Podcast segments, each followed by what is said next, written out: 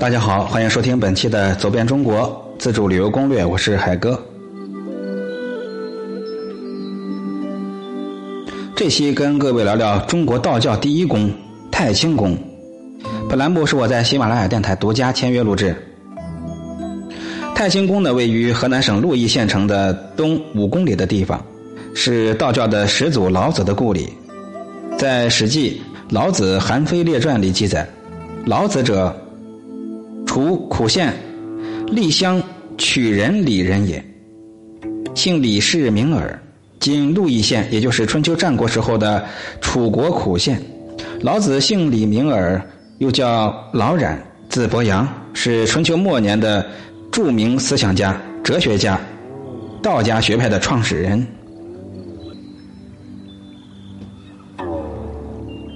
根据《史记》记载啊，他曾经做过周朝的守藏史吏，管理王室的图书。他学识广博，见识过人。后见周朝衰微，遂隐居于终南山。孔子曾向老子问过礼，并为老子的卓越见解所倾服。回来后向弟子感叹：“我今天见了老子，他大概是条神通广大的龙吧。”由于老子在先秦的名声很大，所以张道陵一创立道教，为与佛教抗衡呢，就便抬出了老子为祖师爷，并奉他为太上老君。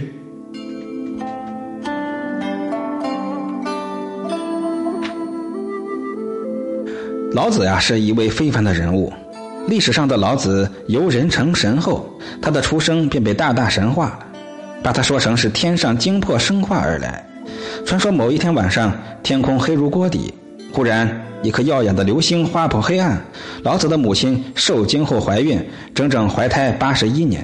他从母亲的左腋中钻出来，而且已满头白发，所以号称老子。他一生下来就能讲话。他指着母亲身旁的李树说：“就以此为姓吧。”唐李抗的《独异志》中也有“老君耳长七尺，在母腹中八十一年，抛左腋而生，即生须皓白”的记载。老子被尊为道教教主后，便被道教信徒顶礼膜拜，并受到历代帝王的广泛的一个崇拜。尤其是到了唐朝，由于开国之时得力于太上老君的显灵，有“唐公受命必得天下”之说。而且唐朝帝王与老君同姓李，因此唐朝初期几代皇帝都信奉道教，奉老子为自己的元祖，并奉他为为太上玄元皇帝，下令天下诸州普遍设立玄元皇帝庙。后来。道教徒们认为，只抬出老子一人比不上佛门的大雄宝殿里面的三世佛，于是又造出了玉清元始天尊、上清灵宝天尊与太清道德天尊，也就是太上老君了。他们三个人组成的三清的天界。道教大庙中的三清宫、三清殿都是供奉三位尊神的，而主祀太上老君的庙，殿阁非常高，称作太清宫。太清殿或者是老君殿，一般的则称为老君庙、老君堂等。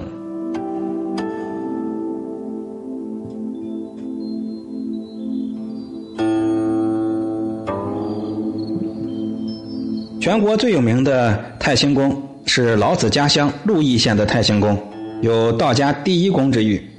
鹿邑的太清宫始建于东汉延禧八年，也就是一六五年。唐时占地八百多亩，雕梁画栋，宏伟壮观。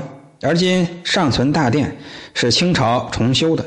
殿中神龛上共有丈余高的老君金氏神像，两旁为他的两大弟子南华真人庄子和无上真人一喜。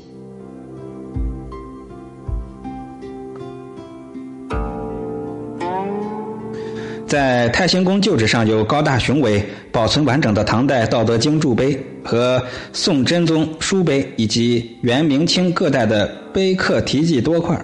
在鹿邑县城东北域呢，有相传为老子飞升处的升仙台，又名老君台、拜仙台。